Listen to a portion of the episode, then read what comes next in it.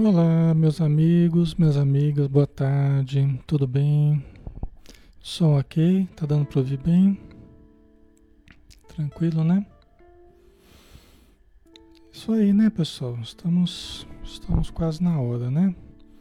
Boa tarde, Maria Lígia, boa tarde, Helena Aparecida, Karina Lu, Lia Teixeira, Sandra Agnalda, Adaíra Alves, Luísa Márcia, Lourdes Ogata, Desse Fagundes, Dircelene Martins, Edgar Marques, boa tarde, Luiz Antônio, boa tarde, Eliana Silva, Ivanete Lustosa, boa tarde, Carol Ribeiro, Rosana Oliveira, Silvânia Costa, Valdívia Pires, Maria Elisa Lozano, Vilani, boa tarde, Cristiane Martins, José Deu Pilar, boa tarde. Vamos começar, pessoal? Vamos fazer a nossa prece, né? Para aproveitarmos o nosso tempo. Então vamos fechar os olhos e lembrar de Jesus, lembrar dos quadros junto à natureza, quando ele sentava-se com os, os seus discípulos, com a multidão, para conversarem sobre a vida passando os seus doces ensinamentos para toda a multidão que o ouvia, sedenta de informação, sedenta de amor, sedenta de paz. Somos ainda, Senhor, a multidão dos necessitados do planeta. Sentamos-nos ainda diante de Ti para ouvir o Teu verbo de luz, a ecoar aos nossos ouvidos através das obras que os Espíritos trouxeram para todos nós. Através da mediunidade iluminada de Chico Xavier, podemos compreender melhor os teus ensinamentos e ampliar a nossa visão da vida. Pedimos o teu auxílio, Senhor, para que nós possamos discernir com acerto, possamos sintonizar com as frequências elevadas que vibram em toda parte e que possamos auxiliar principalmente aos espíritos necessitados que se aglomeram em torno de nós, para também se nutrirem do teu amor. Obrigado por tudo, Senhor. Que essa tarde possa ser muito produtiva, muito positiva, muito fraterna. Que assim seja.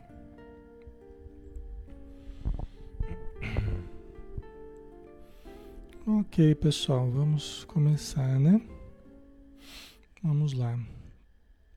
Meu nome é Alexandre Xavier de Camargo, falo de Campina Grande, em nome da Sociedade Espírita Maria de Nazaré, tá?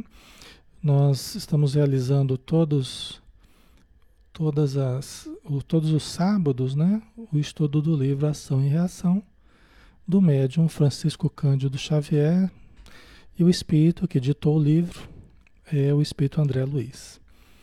No 16 estudo, estamos ainda no capítulo 3, vamos ver se a gente termina para iniciar o 4 ainda hoje, tá? Vamos ver se nós conseguimos. Intervenção na memória, né? Nós vimos o caso do, do Antônio Olímpio, que contou a sua história, aquele espírito que foi atendido, que foi resgatado das regiões sombrias, está na mansão Paz, passando por uma inspeção que o Druso está realizando, né? onde ele contou o seu drama, né? o que motivou ele ir parar na região de sofrimento, nas regiões infernais, como eles dizem no livro. Né? Então ele contou que ele matou os dois irmãos, porque eles tinham uma herança para receber, que era uma, uma fazenda, né? E ele queria só para ele, ele matou os dois irmãos, afogando os dois num lago da fazenda. Né? E aí voltou né, à margem do lago, fingindo que, eles, que havia sido um acidente, e passou a vida toda usufruindo da riqueza que ele obteve. Né? Casou-se, teve um filho. E a sua esposa, quando o filho já era um rapaz, a esposa dele é, é, se afogou no mesmo lago que ele havia matado os dois irmãos. Né? E ele se perguntava: será que eu não estou diante dos fantasmas, né, da vingança dos fantasmas do, dos meus dois irmãos? Ele se perguntava, né? É o que ele diz aqui no, no último pedaço que a gente conversou na semana passada, né? Viúvo perguntava a mim mesmo se não estava sendo joguete do fantasma de minhas vítimas. Entretanto, temia todas as referências em torno da morte e busquei simplesmente gozar da fortuna que era bem minha. Né? E ele falava tudo isso é, com pesar, né? sabendo que, que havia errado, é, com a consciência mergulhada na culpa, e ele fazia esse relato com profundo sofrimento, é, uma dor muito profunda por, por perceber né, o grande erro que ele havia cometido. Né? Era um desabafo que ele estava fazendo. Ai de mim, porém, informou a entidade. Tão logo cerrei os olhos físicos diante do sepulcro, não me valeram as preces pagas. Porque meus irmãos, que eu supunha mortos, se fizeram visíveis à minha frente, transformados em vingadores, ladearam-me o túmulo. Né? Você vê que coisa, né? A lei de causa e efeito é é matemática, né? A lei de causa e efeito é cada um segundo as suas obras, né? Então, quando nós cultivamos a inimizade, quando nós cultivamos a cisânia, quando nós cultivamos o crime, né? Nós encontramos o resultado das nossas obras. É da lei, né? Que a gente tem esse aprendizado. Então ele fechando os olhos, ele até fala, não valeram as preces pagas. Né? Deixou um dinheirinho na igreja, né? pagando as, as, as missas, né? em benefício dele, as orações, não adiantaram.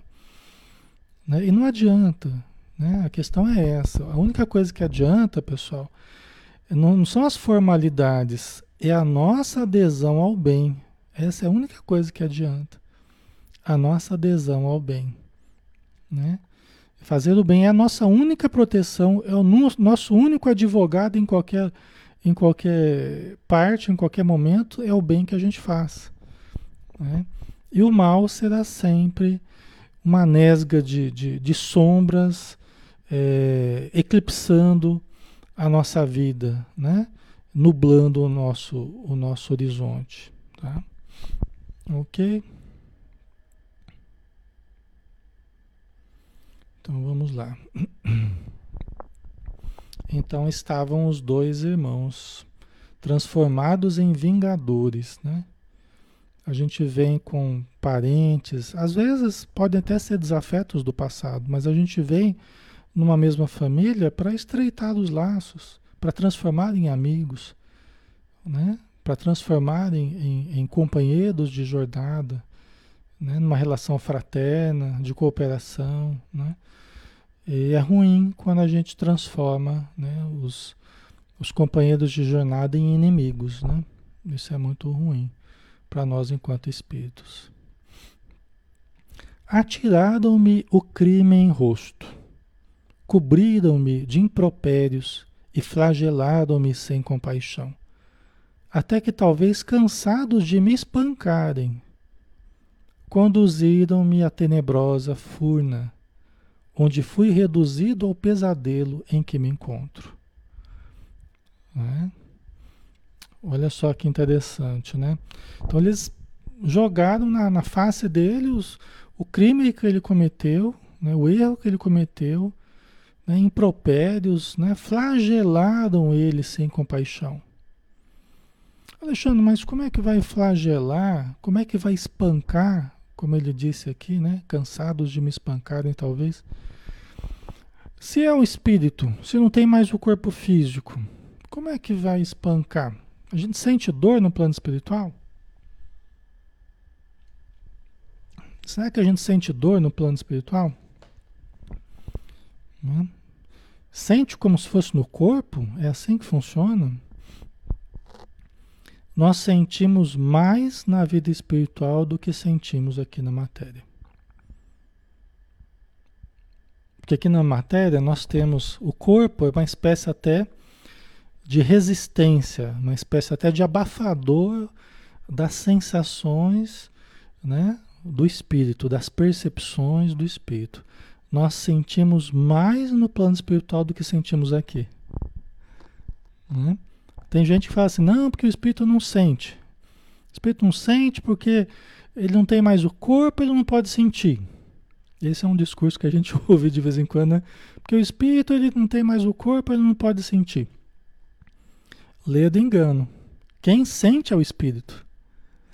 O corpo, quando nós estamos encarnados, é apenas um, um condutor dos estímulos que passam né, pelos nervos, passa pelo cérebro, passa pelo perispírito e chega ao espírito. E é o espírito que responde a esse estímulo, que passa de novo pelo cérebro e chega até o órgão, o membro que a gente está sentindo dor. Né? Então, quem sente é o espírito. Tá? Quem sente é o espírito. Nós não temos mais o corpo físico, mas nós temos o perispírito. Né? E, e em essência, quem sente é o espírito. Tá? Então, é, Manuel, temos ampliadas as sensações em exponencial, em exponencial importante em relação ao que sentimos hoje, exatamente, exponencialmente mais do que sentimos agora. Todos os fenômenos, pessoal, inclusive sexuais, continua após a morte muito mais voraz do que na Terra, muito mais voraz, diz os espíritos né? E por isso que tem sexo, por isso que tem comida, por isso que tem todas as paixões que a gente nutriu aqui, a gente acaba continuando na vida espiritual, mais intensas do que aqui, inclusive, em processos de vampirização, né? Então, é muito interessante isso, né? E tem lógica, tem coerência isso que eu estou falando, por quê? Porque quando o médium é, sente a presença do espírito, ele sente os sintomas que o espírito estava sentindo. O espírito está lá dolorido, está lá sentindo tontura, sentindo mal-estar, enjoo. E o médium começa a retratar tudo isso. Né? E fica claro para o médium que não é, não são percepções dele. Ele nem estava sentindo, começou a sentir de uma hora para outra, aí depois a gente ajuda o espírito, a, a sensação passa. Né? As sensações físicas passam de uma hora para outra. Né? Aliás, é muito melhor a gente estar tá sentindo uma presença espiritual do que a gente estar com um problema físico, né? Porque um problema físico é nosso. E às vezes vai precisar de tratamento, vai precisar de exames, vai precisar de cirurgia, vai precisar de um monte de coisa. E o, e o sintoma de origem espiritual, hora, uma hora você está com ele, se você atende o espírito, daqui a pouco você não tem mais. Sumiu aquela dor. Né? Eu sempre prefiro que o problema seja espiritual, né? que não tenha um problema estrutural na saúde do paciente. Né? Porque aí é uma questão que vai ter que ver, vai ter que procurar, tratar. Mas a questão espiritual, você atendeu o espírito, ele foi ajudado, foi retirado do campo vital do médium, pronto, acabou o problema. Entendeu? Às vezes fica ainda sentindo alguns dias o resquício, mas uma, uma impregnação né, de energia, mas logo, logo vai desaparecendo, né? Com a oração, com, com o equilíbrio energético dele, né? Então, por isso que é, o Manuel colocou assim, explica muito o que ocorre com os médiums, né? Com certeza, Manuel, com certeza, né? Tá? É isso mesmo. E qualquer sintoma, pessoal, qualquer sintoma que a gente pode sentir de causalidade material, nós podemos sentir aquele mesmo sintoma de causalidade mediúnica, de causalidade espiritual, pela aproximação de alguém que morreu, morreu com aquela doença, morreu com aquele sintoma, né? Então, ali eu estou com muita tontura e enjoos, né? Então, vai elevando o pensamento, Lia, né? Vai escutando, né? vai mentalizando Jesus, vai pedindo auxílio, porque os espíritos estão nesse momento atendendo a todos que estão precisando, né? estão visitando os lares, os nossos irmãos do Maria de Nazaré, da, da Sociedade Espírita, e dos, dos outros centros aqui representados também, num grande momento de ajuda, né, de libertação, de mudança. Então, firma o pensamento aí. Às vezes dá uma deitadinha, vai ouvindo, vai relaxando, vai pedindo auxílio e você vai ver que vai melhorando, tá? Isso eu digo para todos vocês, pessoal. Quem estiver sentindo alguma coisa, vai entrando nessa frequência, né, positiva que vai melhorando. Então é interessante, né? É, Cobriram-me de impropérios e flagelaram-me sem compaixão, até que talvez cansados de me espancarem, conduziram-me à tenebrosa furna, onde fui reduzido ao pesadelo em que me encontro, né? Então, o corpo espiritual para quem está na vida espiritual é como o corpo físico para nós, tanto que a maioria das pessoas desencarna e nem percebeu que desencarnou. A maioria das pessoas, a grande maioria das pessoas morre e não percebeu que morreu, não percebeu que desencarnou. Então elas sentem um corpo com os fenômenos da fome, com o fenômeno do frio, todas as necessidades que a gente tem aqui, continua sentindo, né? Então é, é uma coisa para a gente pensar, né? A gente se cuidar, porque essas regiões de sofrimento realmente, né? Tudo que pode ocorrer aqui, caindo nas mãos de criminosos, pode ocorrer nas regiões umbralinas, caindo na mão de espíritos voltados ao mal, ao mal, vingativos e tal. Entendeu? As torturas que nós podemos passar aqui, elas podem acabar, de certo modo, de certo modo, né, com a morte. Mas no plano espiritual a pessoa não morre. Então dizem os espíritos que a gente fica sentindo, fica sentindo não tem e não tem alívio. O alívio que sentem é quando conseguem quando conseguem fazer uma prece, quando conseguem trabalhar a culpa que tinha, quando consegue pedir perdão, quando consegue se refazer minimamente para melhorar um pouco a vibração e aí é socorrido pelos espíritos amigos. Né? Aí encontra o alívio. É quando a gente faz uma prece para eles, eles sentem um, um, certo alívio lá nas regiões de sofrimento. Tá? Então, a Sônia colocou, né? Fica perdido sem rumo, né? Exatamente. A maioria fica desmemoriado, fica atordoado, né? Fica meio perturbado. E às vezes cai nas mãos de malfeitores do plano espiritual, bandos de espíritos malfeitores né? Então, por isso que a gente tem que aprender a viver de forma reta, né? Corrigir os pensamentos, corrigir os sentimentos, as atitudes, para que nós tenhamos uma condição melhor ao desencarnar, né? Que é que o Antônio Olimpo ele trazia essa culpa, né? Isso vinculou naturalmente aos seus irmãos, agora convertidos em inimigos, né? Vingadores, né? Ok. Em meu pensamento vejo apenas o barco no crepúsculo sinistro, ouvindo os brados de minhas vítimas, que soluçam e gargalham, gargalham estranhamente. Ai de mim! Estou preso à terrível embarcação, sem que me possa desvencilhar. Quem me fará dormir ou morrer? Né, ele já está morto, né? Mas ele está tá perguntando quem que vai me fazer dormir ou morrer? Ou seja, acabar com esse sofrimento, trazer um alívio, né? Muitos desses irmãos a gente atende nas, na, nas reuniões mediúnicas.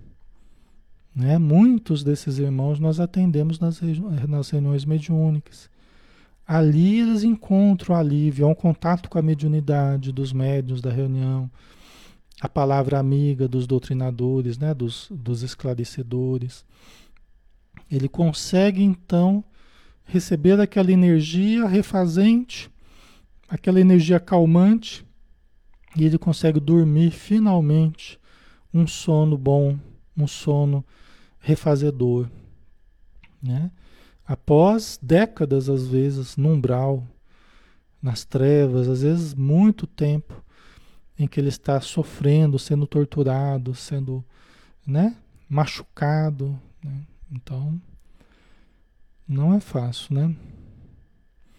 Ah, o Luiz Antônio, a prece do plano encarnado ajuda no plano espiritual? Sim. Se nós oramos, qualquer pessoa que ora por nós com sinceridade, que ora por nós com gratidão por algo que a gente tenha feito pela pessoa, às vezes uma coisa tão pequena, mas a pessoa guardou aquela gratidão. Né? Então a, a intenção da pessoa, a energia da pessoa tem um grande traz um grande benefício para nós, né, na vida espiritual, principalmente se estivermos numa situação ruim pode não mudar da nossa condição de uma hora para outra, tá? Não quer dizer que só o fato da pessoa orar por nós vai, vai mudar repentinamente a nossa situação, né?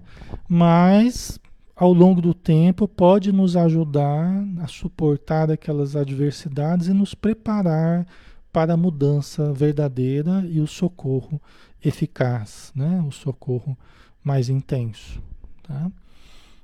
Ok. Então, ajuda sim. Por isso que nós devemos orar pelos necessitados, né? Devemos orar, devemos auxiliar, né? Ok.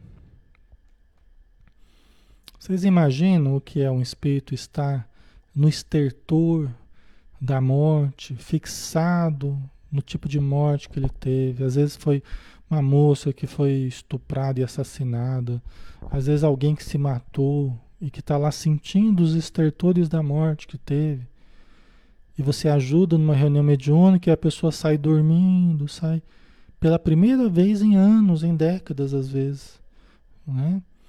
Então é um grande benefício, né, que se faz. Às vezes com, com poucos minutos que você conversa com o espírito, né? Não quer dizer que a mudança dele levou apenas poucos minutos, mas é um processo já de concluindo ajuda, né? A gente a gente pouco faz, quem mais faz é o plano espiritual, né? Mas às vezes num atendimento de poucos minutos ali você consegue ao contato da mediunidade, ao contato das energias do médium, o choque anímico que a gente fala. Né? O que é o choque anímico? É quando você traz o espírito sofredor, necessitado, ao contato com o médium, com o corpo do médium, com as energias do médium, né? com o espírito do médium que está ali. Então ele recebe aquela energia ectoplásmica né, que ajuda na sua melhora. Por quê? Porque energia ectoplásmica é energia vital. Tá? E como ele está muito preso à matéria ainda, ele precisa de uma força mais próxima da matéria para recuperar o perispírito, ainda lesado, ainda trazendo as feridas, os machucados, né? o membro decepado, tudo isso, né? o acidente que a pessoa sofreu, e aí traz um alívio muito grande. É como você está num deserto, sob altas temperaturas, quase morrendo, e você encontrar um, um oásis no meio do deserto. Você encontrar um, um copo de água gelada, um copo de água fria, para você beber no meio daquele calor, daquele deserto.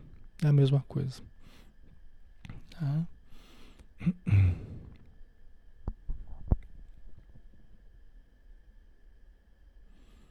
Ok. Então vamos lá.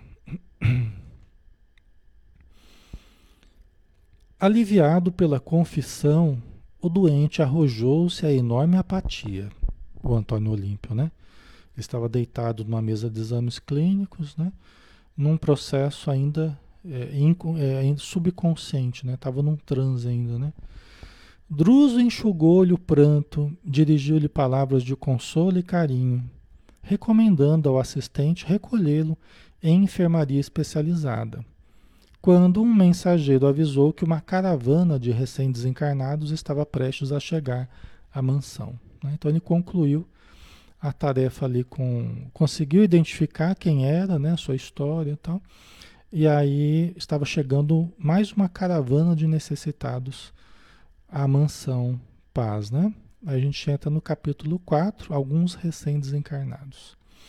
Certo? Vamos lá? Então, continuando, né? André, logo em seguida, acompanhou Druso a um largo recinto construído à feição de um pátio inferior de, é, de proporções bem amplas. É, parecia uma espécie de estação rodoviária ou ferroviária, o André Luiz conta, né? Era um pátio, tinha algumas pessoas esperando, como se fosse alguém esperando chegar o trem, como se fosse alguém esperando chegar um ônibus, né? Fica lá os parentes lá aguardando, né? Um pequeno grupo aguardando chegar a caravana que vinha trazendo os doentes do, do das regiões de sofrimento, né? Dezenas de entidades em franca expectativa ali se encontravam, mas não havia sinais de alegria completa em rosto algum. Os grupos variados dividiam-se entre a preocupação e a tristeza. Né? Nós estamos numa região de sofrimento, nós estamos ali esperando chegar um grupo de, de alienados mentais, de sofredores que estão nas regiões infernais né? estão sendo trazidos para a mansão paz. Então havia expectativa nas pessoas, mas em nenhuma delas se encontrava uma alegria completa, né? Né? Não era, não era um, um caso de uma, uma grande é, alegria ali, né? Estão prestes a encontrar um parente que está vindo de um sofrimento muito grande, né? De uma situação muito difícil, né?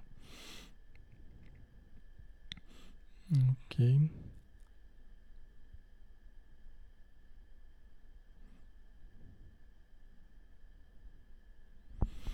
Manuel colocou amor é uma vibração, né? Ela está concentrada toda boa intenção que se pode lançar a alguém, né? O passe magnético, uma dose de amor que harmoniza, alivia as dores da alma, né? Exatamente. É. Né? A energia, né? É um amor em movimento, né? O passe, a irradiação, a prece, né? É o amor em movimento. Num deles, num desses grupos, uma senhora dizia a um rapaz de semblante agoniado: meu filho, guarde serenidade. Segundo informações do assistente, assistente Cláudio, seu pai não virá em condições de reconhecer-nos. Precisará muito tempo para retornar a si. Um dos casos, né, que o André começou a ouvir, das pessoas que estavam ali aguardando a caravana chegar, né? Mamãe, mamãe falando para o filho, né? Falou, o seu pai ele não vai chegar em condições de nos reconhecer. Vai levar muito tempo para retornar a si. Né? Então você veja como é que é a situação. Né? A maioria chega em estado de alienação mental, aqui no caso da Mansão Paz. Né? Druso, porque tinha obrigações urgentes a cumprir, confiou a André os cuidados de Silas, né? que era um trabalhador, braço direito de Druso ali na, na instituição, prometendo reencontrá-lo no dia seguinte. A sombra reinante não permitia saber se era dia ou noite. Como ele estava nessa região sombria, é, ali era, era o tempo todo aquela sombra. Né? Então eles, eles não conseguiam perceber se era dia ou se era noite. Por isso o grande relógio ali existente, com largo mostrador abrangendo as 24 horas. Funcionava aos seus olhos como a bússola para o viajante. Né? Aí a questão do tempo, a gente poderia perguntar, né? Aí tem uma, uma notinha aqui, ó. O autor do livro lembra que se tratava de região encravada nos domínios do próprio globo terrestre, submetida às mesmas leis que regulam o tempo. Tá? Então vamos entender isso, pessoal. Vamos entender isso, né? Se nós estamos numa região próxima à Terra, ligada à Terra, mesmo que espiritual, mas em torno do planeta, nós estamos no mesmo tempo do planeta. Nós estamos seguindo o mesmo tempo do planeta. Porque qual que é o tempo do planeta? Né? É o ciclo circadiano, de dia e de noite. Né? É a volta que a gente dá. É, é, é, é, é, a volta que a gente dá no nosso, nosso próprio. É a rotação da Terra. Né? É a rotação da Terra em função do Sol. Não é? Então, o, como nós contamos o tempo aqui, as 24 horas, que é a rotação do planeta, continua sendo lá no plano espiritual. Tá? Essa é a explicação que o próprio autor nos deu. Tá? Então a gente às vezes fala, ah, mas o tempo no plano espiritual é diferente do tempo aqui. É diferente em termos. Porque se nós estamos falando de estruturas que estão profundamente ligadas ao planeta, estão em função do planeta, estão ali, né, próximos ao planeta, nós estamos falando de estruturas que estão vivendo a mesma rotação do planeta, ou seja, o tempo está sendo contado no plano espiritual do mesmo jeito que é contado aqui. Agora, o como nós vivemos o tempo, aí é diferente. Porque o tempo ele tem uma questão muito subjetiva. Né? É, um minuto, quando você está numa situação de prazer, é uma coisa. Um minuto, quando você está numa expectativa ansiosa, temerária por alguma coisa, é totalmente diferente. Como a gente vive o tempo é totalmente diferente. Um minuto numa região super elevada é uma coisa, um minuto nas regiões tenebrosas é outro. Como a gente vive o tempo, tá? E também tem um outro aspecto relativo ao tempo: a velocidade de deslocamento dos espíritos. Né? Então, o tempo para eles é relativo, por quê? Porque o espírito ele pode sair de um certo local do, do, do planeta ou próximo do planeta e pode ir na velocidade do pensamento até um outro ponto. É, ele, sai, ele sai de dia de um ponto do planeta e ele chega à noite na mesma hora, num outro ponto, no outro ponto do planeta. Ou seja, porque ele, ele viaja numa velocidade muito grande. Então, para ele, para o espírito, você tem uma certa relativização do tempo, né? Porque a velocidade de deslocamento é, é muito grande. Então ele pode sair daqui dia, vai para o outro lado do planeta, está à noite, pode voltar ainda, está dia aqui do, do, ponto onde ele saiu, entendeu?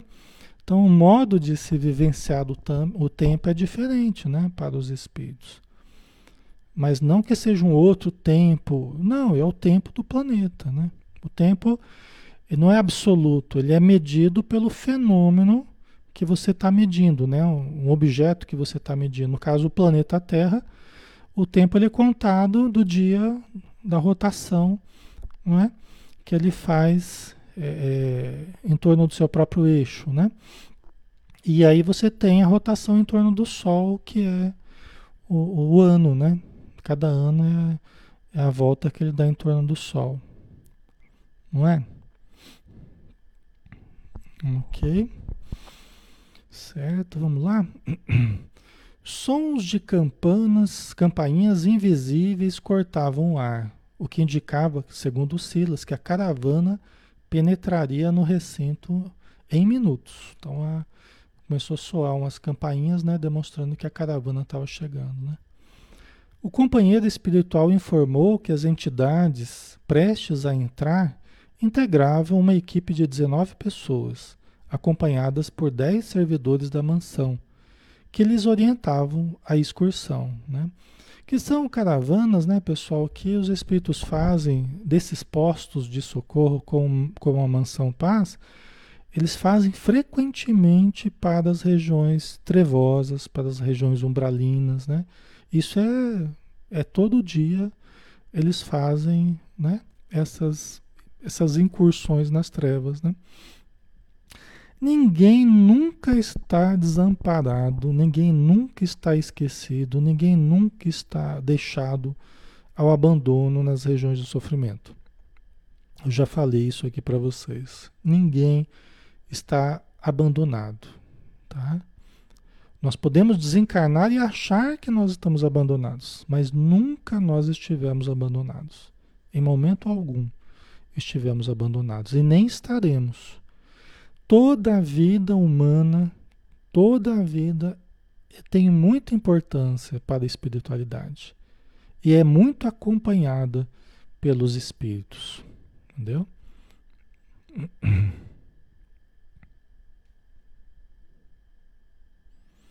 A Marcela colocou: Eu pensava que os espíritos não tinham tempo que eles podiam estar ao mesmo tempo em lugares diferentes. Não. Ao mesmo tempo em lugares diferentes, propriamente não. Tá? Ao mesmo porque o espírito a gente vê no livro dos espíritos. O espírito ele não se divide, tá? O espírito não se divide. Ele pode estar em frações de segundo em lugares diferentes, porque ele se desloca dependendo da, do poder que ele tenha, né? Da, da, de evolução, ele se desloca numa velocidade muito grande. O que pode dar a impressão que ele estava ao mesmo tempo em lugares diferentes. Mas isso não é o que ocorre. Né? O espírito não se divide, tá? mas ele se desloca rapidamente. Ok? Certo. A Lia colocou verdade, mesmo porque os espíritos alienados ficam em seus próprios mundos psíquicos, né? Então, aí que tá. O, os espíritos alienados, eles acabam se congelando no tempo e no espaço. Você vê, para eles, já que a gente está falando de tempo, para eles também, eles vivem o tempo de outra forma. Eles vivem paralisados na culpa paralisados numa situação no tempo e no espaço relativa àquela culpa que ele traz. Então, depois que o Sherlock Holmes falava, né, que o, o criminoso sempre volta para o lugar do crime, né? É porque ele fica preso, a sua consciência fica preso àquela situação onde ele cometeu o crime. Ele fica preso neuroticamente ali, né? A nossa consciência, ela acaba nos atrelando, nos fixando naquela, naquela situação, naquele momento, no tempo e no espaço. Tá? Por isso que também, isso explica também por que, que os obsessores, quando se aproximam de nós, eles nos veem como a gente era, não como a gente é hoje. Então eles observam a gente, eles nos enxergam não conforme nós estamos hoje, o corpo do jeito que está hoje, a nossa vida, eles nos veem sob a ótica do passado. Eles enxergam a mesma pessoa que fez mal para eles, vamos dizer assim, nós no caso, né? Por quê? Porque eles estão fixados no passado. Estão vivendo o presente, assim como nós, mas intimamente eles estão vivendo o passado. Estão vivendo o presente na ótica do passado. Muita gente encarnada vive assim. Muita gente encarnada né? Acaba vivendo a vida presente, mas intimamente a pessoa está vivendo no passado. Tá? Isso gera até alguns problemas na, na, no contato com a realidade presente. Por isso até que a pessoa acaba se desajustando na vida atual, na vida presente, porque intimamente ela está ainda fixada em quadros do passado. Ok? Certo? É. E se não tiver ajuda, se não se tratar, se não perceber, né? Muitos relacionamentos, pessoal, né? O Caldeirado explica isso no livro No Mundo Maior, né? Muitos relacionamentos começam a não dar certo, começa a entrar em choque. Por quê? Porque ambos estão mergulhando nos conflitos do passado. Na verdade, todos os desajustes psicológicos e psiquiátricos, eles guardam no fundo a nossa relação com os nossos conflitos do passado. Né? É o que explica o caldeirado. Né? Quando a gente começa a mergulhar muito no negativo, o nosso passado é muito fonte de coisa negativa. Então a gente começa nessa vida a mergulhar muito no negativo, no pessimismo, na tristeza, a gente começa a revirar o baú de coisas do passado. E aí só aumenta, né? o nosso desajuste só aumenta. Os problemas de relacionamento só aumentam, né? porque a gente mergulha no passado. Então são dois seres que estão lembrando, de certo modo, e trazendo os conflitos é, para o presente. Né? Tá? O Jung, Jung ele falava assim que o ser humano ele precisa estar muito bem a pessoa precisa estar muito bem enraizada na vida atual, na família, no trabalho, né? em, em tudo que ele pode viver na vida atual, a gente precisa estar muito bem enraizado. Porque senão ele falava, nós somos tragados pelo inconsciente. Né? Só que ele nem sabia o quanto ele estava correto quando ele falou isso. Né?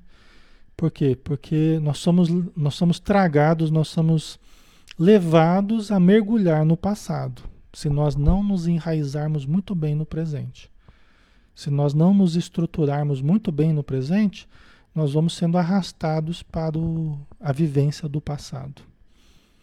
E arrastados a, a viver a, a vivência do passado com todos os prejuízos, com todos os problemas, com todos os conflitos, com todos os, maus hábitos que já se responsabilizaram por, por quedas nossas no passado.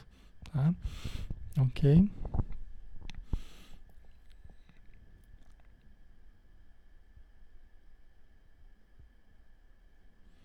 Certo, pessoal. Ok? Então vamos lá. Tá chegando a excursão aqui, né? O grupo, né? A caravana. Vamos ver o que, que aconteceu.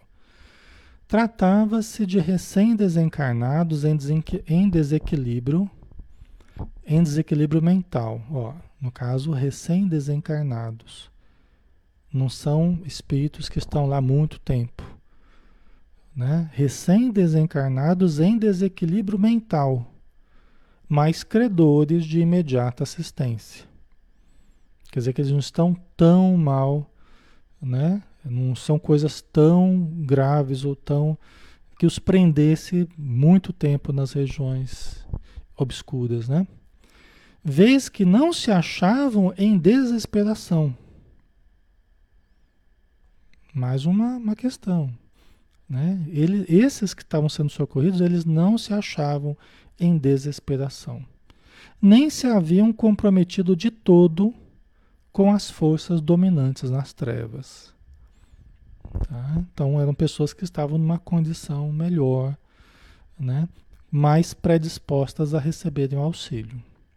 Tá? Se fosse outra condição, se estivessem em profunda desesperação, que impossibilitassem de serem socorridos, eles permaneceriam né, o tempo que fosse preciso permanecer.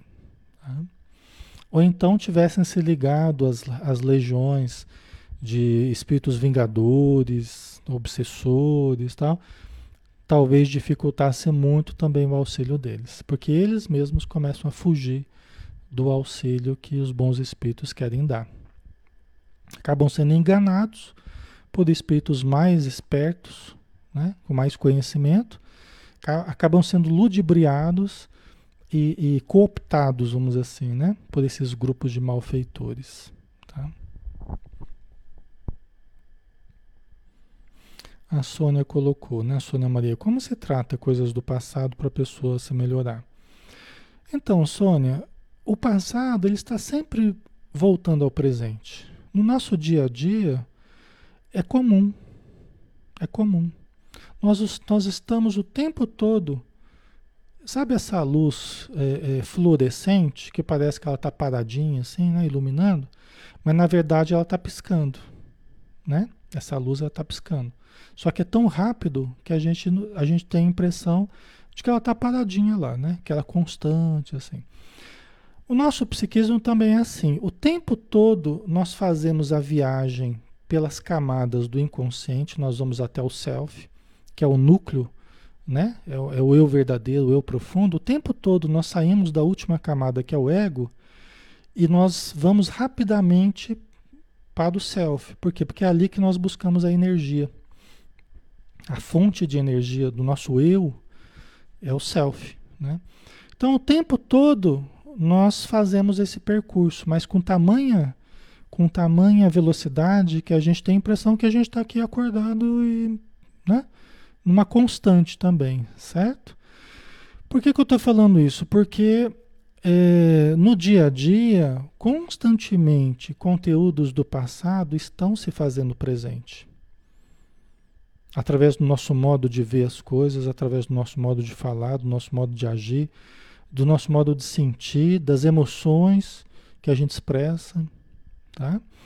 Então, quando a gente foca na busca do bem, na busca do amor, daquilo que é o correto, do autoconhecimento, do exercício da fraternidade, nós estamos ao mesmo tempo trabalhando conteúdos do passado.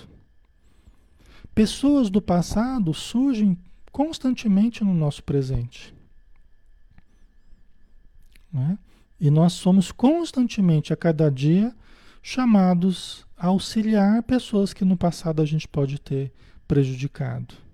Espíritos rondam a nossa mente o tempo todo, a nossa vida o tempo todo.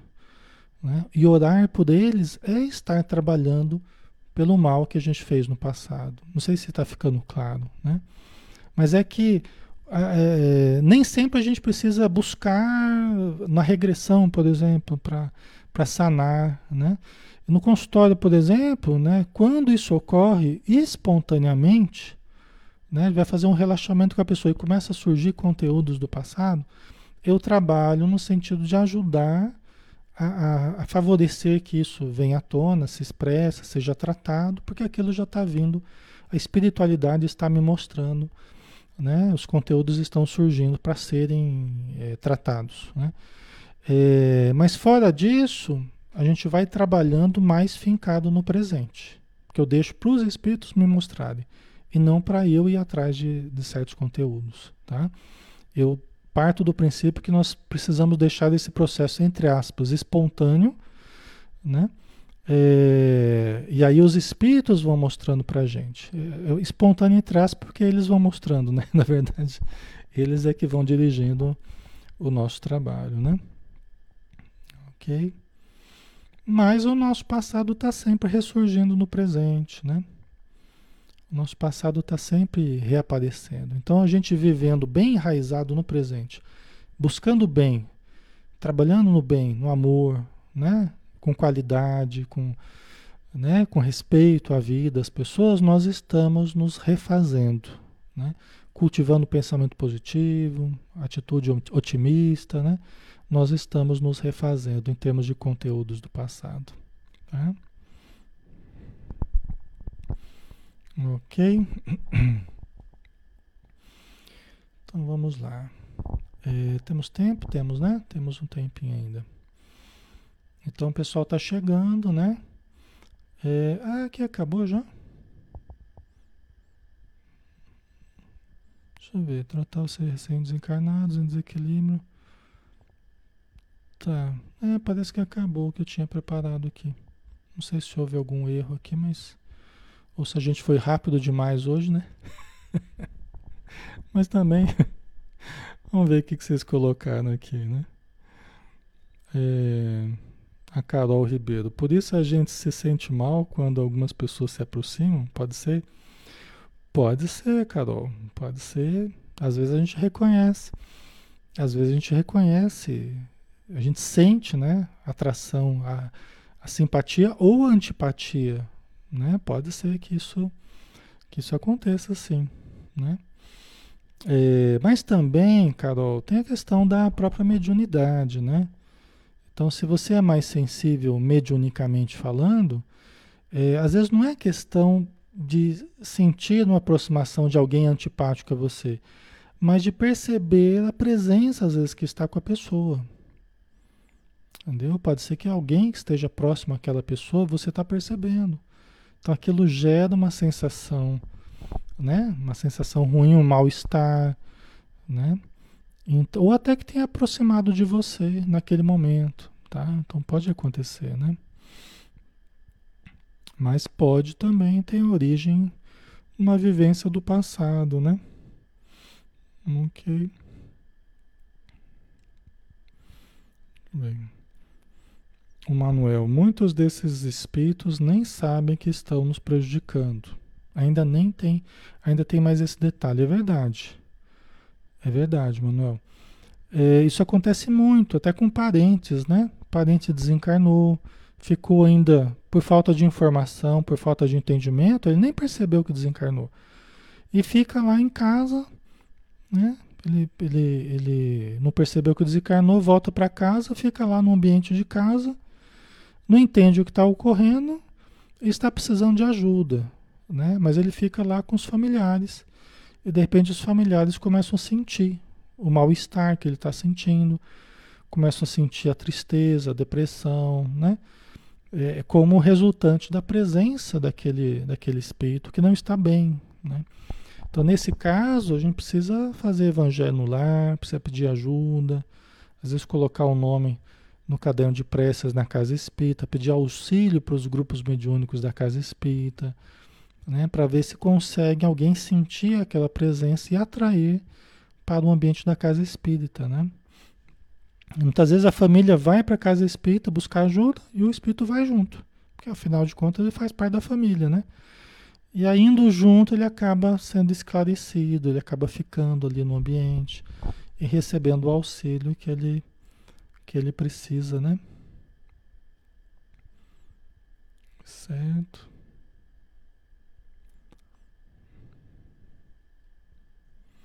A Silvia colocou: a demência pode ter influência espiritual, já que as pessoas com a doença vêm pessoas que já desencarnaram? Ou mesmo um problema, ou é mesmo um problema físico, né? A gente tem nesse caso, Silvia, a gente tem, é, nós temos grupos diferentes, tá? Tanto de um agravamento das condições psíquicas, então você tem desde pessoas que estão vivendo muito bem, que não têm grandes conflitos, até pessoas que estão é, é, com grandes conflitos e se alienando mesmo da, da, da, vida material, da realidade aqui. Está comprometendo a realidade. Né? Então nós temos essa linha de, de, de agravamento de problemas psíquicos mesmo, de origem psíquica mesmo. E nós temos também, cruzando com esse agravamento, que pode desde uma coisa leve até uma coisa muito grave psiquicamente, você tem também a questão espiritual por vezes aparecendo. Tá? Você pode ter a pessoa com conflitos mais leves, vamos dizer assim, que tenha mediunidade ou que não tenha mediunidade. Você pode ter uma pessoa com conflitos muito graves, que tenha mediunidade ou que não tenha mediunidade. Tá? Então, pode ter alucinação? Pode. Pode ver espíritos? Pode. Tem casos que se tratam de se trata de alucinações. Tem outros casos que não são exatamente alucinações, são é, percepções mediúnicas, tá? Agora, nos processos de, de, de agravamento dos problemas psíquicos, é muito comum nós encontrarmos o componente espiritual. Tá? Muito comum, é muito presente. Tá? Os problemas psicológicos e psiquiátricos, é muito comum a gente encontrar o componente espiritual. Também o componente mediúnico, né? o componente obsessivo, da obsessão espiritual. Né? O Luiz Antônio colocou: um desencarnado pode nos visitar de vez em quando? Pode e fazem muito, né, Luiz Antônio? Os espíritos nos visitam muito, né? É, é, convivem conosco, nos ajudam, alguns nos protegem muito, né? outros vêm eventualmente nos ver como é que nós estamos, parentes queridos, né? Ok? Isso, isso, é, isso é uma constante, né? Isso é uma constante, tá?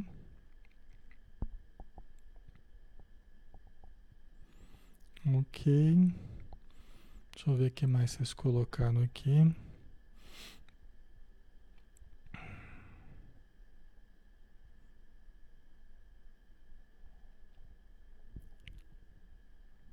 O Manuel, acontece de nos sentirmos mal em certos locais ou em situações. Dá aquele pressentimento de algo errado, né?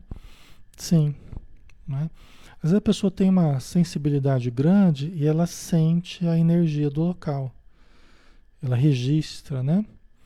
É, é, grandes aglomerações, ou menos mesmo locais fechados, pequenos, mas a pessoa ela percebe as presenças. Ela não consegue ver nem ouvir, mas ela sente. Tem gente que sente arrepio, tem gente que sente um frio na espinha, né? Cada um reage de uma forma peculiar, né? Mas é característica de, de quem que tem quem está sensível, né? Quem sente mais, ok? A Maria Lígia colocou: é comum em sonhos quando estamos prestes a acordar ou é um mito? Essa percepção espiritual, Maria Lígia? esse encontro com parentes, essa percepção mediúnica, é comum, isso que a Maria Lígia está falando, é comum, porque quando nós estamos é, no estágio intermediário, né? Entre o acordado e o, e o dormindo, nós estamos naquele meio termo, né? Ele nem está acordado nem está dormindo totalmente, né? Você está naquele meio termo ali, né? É, nós estamos mais propensos não somente a ver, mas nós estamos mais propensos a nos lembrar que nós vimos. Isso eu acho que é até mais importante. Por quê? Porque nós já estamos transferindo a consciência que estava fora do corpo, nós já estamos voltando para o corpo. Então já está ativando centros, certos centros é, é, cerebrais. Então a gente lembra mais de certas percepções que a gente tem. Porque na verdade, pessoal, dormir, desprender do corpo, perceber coisas espirituais é praticamente toda noite. Só que lembrar das percepções que teve não é, já é, já é mais raro. Ok? Vocês entendem? Porque você começa a dormir, você desprende do corpo, normalmente o que, o que, que acontece? A consciência no corpo apaga. O registro da memória apaga, a consciência, a lucidez apaga. E isso tudo você vai tendo fora do corpo. Né? Quando a gente volta para o corpo, geralmente a gente volta lembrando fragmentos. Parece que eu vi uma pessoa mais ou menos assim, tal, mas não tem muita clareza, não tem muita, né? Não tinha muita lucidez quanto ao, ao que sonhou, ao que viu, né? Mas quando a gente está naquele estágio intermediário, você está ainda ora a consciência mais no corpo, ora a consciência já fora do corpo, o que permite a gente registrar melhor a lembrança de certas percepções, mas acordado mesmo, né? lembrando acordado do que a gente vivenciou nesse intervalo, tá? Então isso é uma coisa que realmente a gente percebe que acontece, né?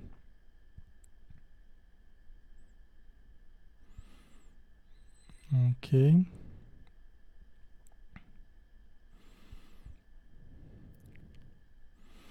A Rose colocou: Eu sinto e chego a ficar enjoado e preste a receber o irmão em certos lugares. Incorporar, né? Você fala, né? É, tenho que mudar o pensamento, sair do local e trabalho a respiração. É isso assim, é isso mesmo, né? Principalmente vai sentir mais quem quem está acumulando força mediúnica, né? É quem não está trabalhando com certo ritmo ainda na, no exercício mediúnico, né? Quem ainda está começando e querendo vir a trabalhar, geralmente a pessoa está acumulando muita força mediúnica, porque ela ainda não tem o ritmo de trabalho. Né? O que a gente produz, que é constante a força mediúnica que a gente produz, e o que a gente gasta. Né? Então aí a pessoa fica muito sensível, porque ela fica transbordando força mediúnica. Então chega em qualquer lugar, já sente a energia, já sente a presença. Se não se controlar, incorpora, né? somatiza. É impressionante. Né?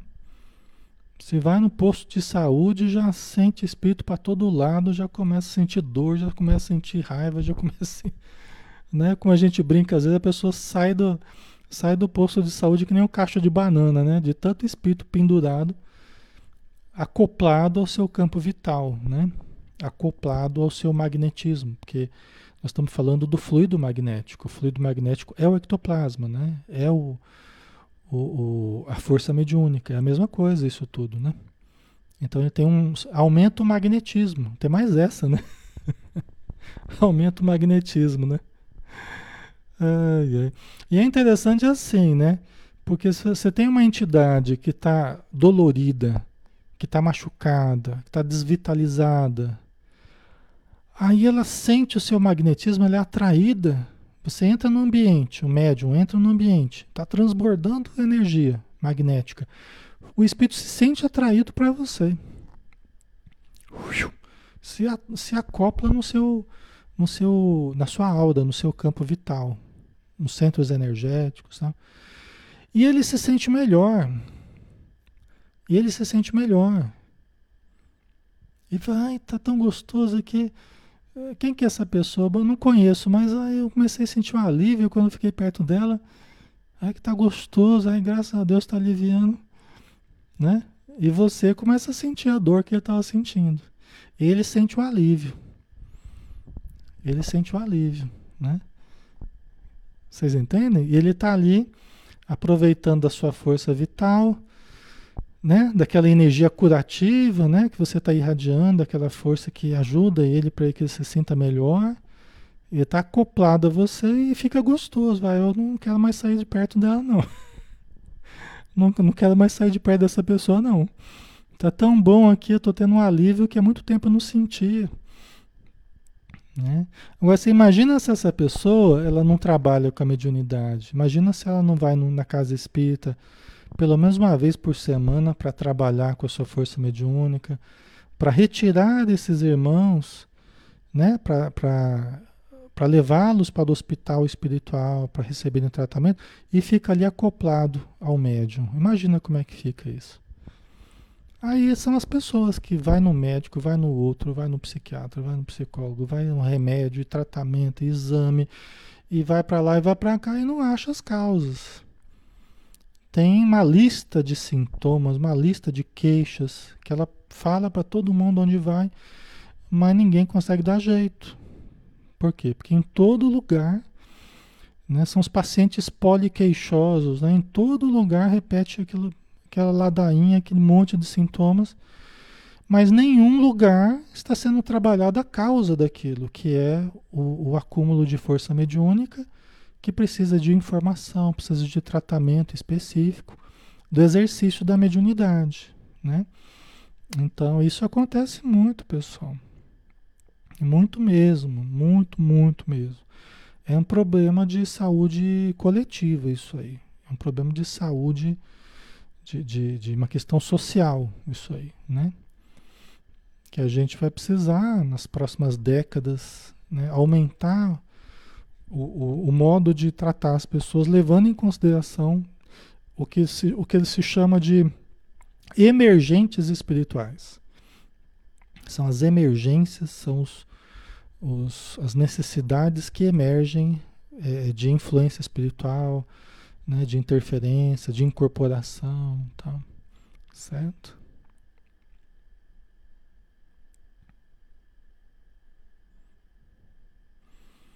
A Lídia colocou, boa tarde, como auxiliar e ajudar os guias do plano astral sem causar problemas a nós no plano físico?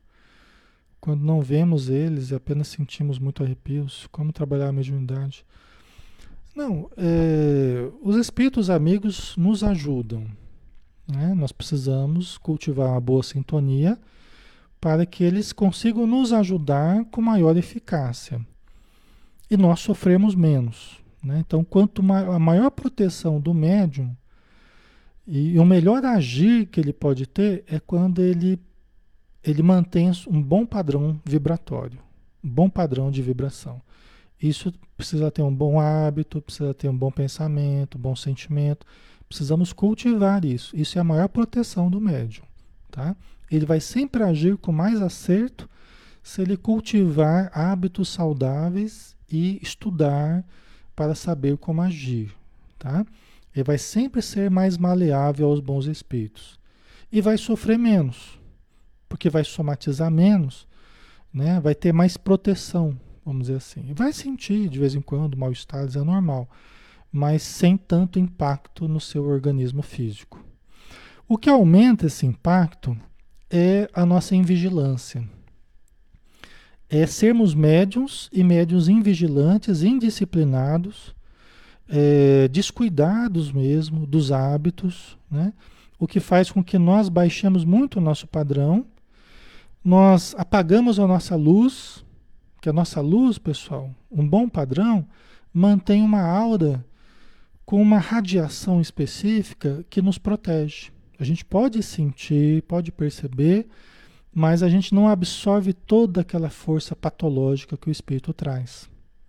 O médium que não se cuida, ele acaba absorvendo muito as energias do espírito. E aí ele acaba somatizando mais do que precisava, acaba sofrendo mais do que precisava. Então, muito disso a gente melhora através da, através da mudança mental, emocional, através do estudo, através da disciplina dos nossos hábitos. Tá? Tem no livro Nos Domínios da Mediunidade, tem o caso da médium Celina, né, que o Aulus explica para André Luiz, né? E aí ele fala que a médium Celina, que é a melhor médium do grupo lá, ela se transformou num acumulador de correntes mentais superiores. Através do tempo, ela se transformou num acumulador de correntes mentais superiores, ou seja, é como se fosse um aparelhinho que, que, que sintonizava, né, absorvia correntes mentais superiores. Ah, André Luiz, mas como é que ela conseguiu isso? Aí o, o hábito diário da meditação, da reflexão, da prece, da leitura. Né? Quer dizer, os hábitos de ler, refletir, meditar. Né? Quer dizer, isso aí vai criando, é um exercício que vai nos transformando em acumuladores de correntes elevadas. Nós vamos, vamos sentir necessidades? Vamos. Mas nós vamos socorrer com muito mais segurança. Nós vamos trabalhar como médiums de uma forma muito mais segura para nós mesmos, com menor risco de entrarmos em processos obsessivos. Que, como Allan Kardec falou, é um dos maiores perigos para o exercício da mediunidade é nós entrarmos na frequência do espírito e nos identificarmos muito com, a, com as mazelas do, do, dos espíritos, né? entrando num processo obsessivo. Então, nós nos furtamos a isso mantendo um bom padrão vibratório. Tá? Certo? Ok, né, pessoal? Acho que estamos na hora já passando um pouco, né? É, nós teremos o estudo só na segunda-feira, tá, pessoal? A gente suspendeu aos domingos, eu estou impossibilitado no momento de fazer. E assim que for possível a gente retoma, né? Mas no momento a gente vai manter só na segunda-feira. É, a gente vai fazer o estudo do livro dos Espíritos, como a gente tem feito, tá bom? Vamos fazer a nossa prece então. Agradecendo então toda a ajuda que recebemos, né? todo o amparo da espiritualidade, nos auxiliando no bom entendimento de tudo que André Luiz nos trouxe e também nos auxiliando no nosso ambiente, na nossa vibração, nas presenças que estão em torno de nós, para que pudéssemos estudar e conviver e trocar sentimentos, emoções num nível é, produtivo, num nível equilibrado. Então nós te agradecemos muito, Senhor, e te rogamos que possamos ter um bom final de tarde, noite, aproveitar bem as horas de descanso e angariarmos ao máximo conhecimentos e amor no nosso coração. Obrigado por tudo. Que assim seja. Obrigado, pessoal. Um abração, tá? Bom final de semana para todos, né? Fiquem com Deus. E até segunda-feira, né? Se Deus quiser. Até mais.